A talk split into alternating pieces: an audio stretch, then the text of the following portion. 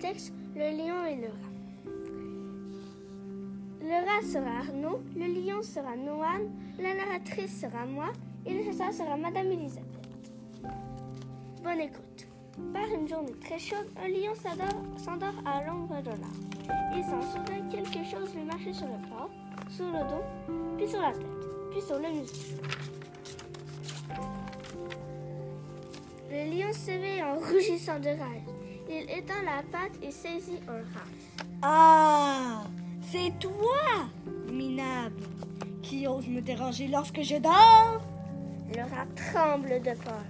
Oh, Seigneur Lion, je ne voulais pas vous déranger. Je croyais escalader une montagne toute douce. Je vous en supplie, pardonnez-moi.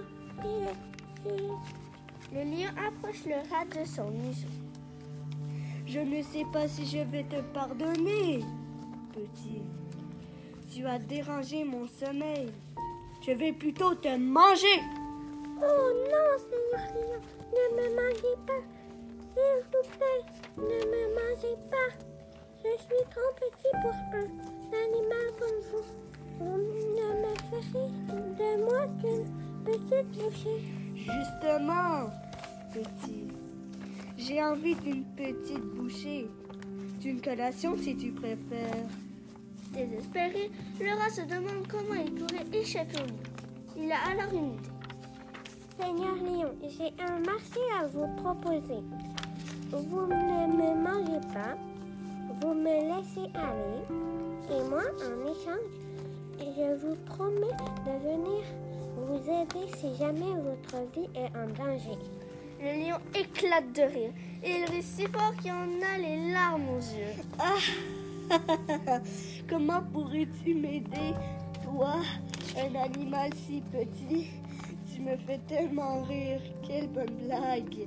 Tiens, tu es si drôle que je te laisse aller. Allez, va, tu es libre.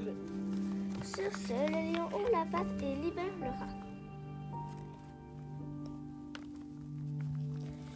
Soyez rassurés, Seigneur Lion. Je n'oublierai jamais ma promesse. Peu de temps après, les chasseurs décident de traquer les lions.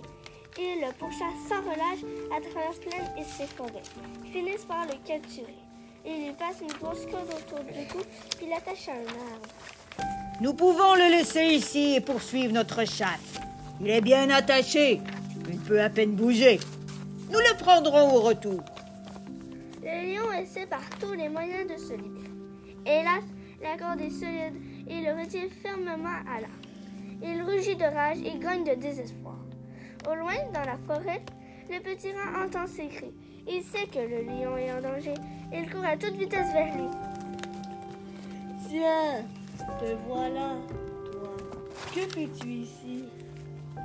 Seigneur Lion, je nous vous ai entendu au loin et je suis venu à toute vitesse remplir ma promesse.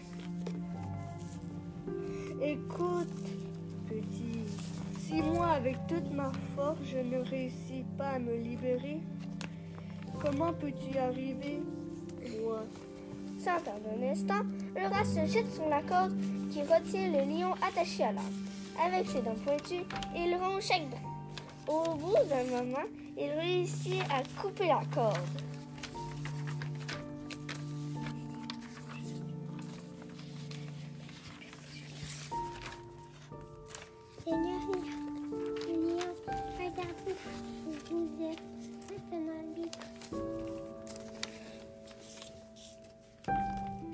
L'autre jour, j'ai ri de toi, petit. Je t'ai laissé la vie sauve parce que tu es si petit. Je ne, vais, je ne pouvais pas imaginer qu'un jour tu pourrais me sauver la vie. Et voilà, Seigneur Lion, aujourd'hui, c'est à mon tour de vous, vous sauver la vie. Maintenant, vous voyez, même un animal petit et faible comme moi peut secourir un gros lion comme vous. Ils se saluent et partent chacun de leur côté.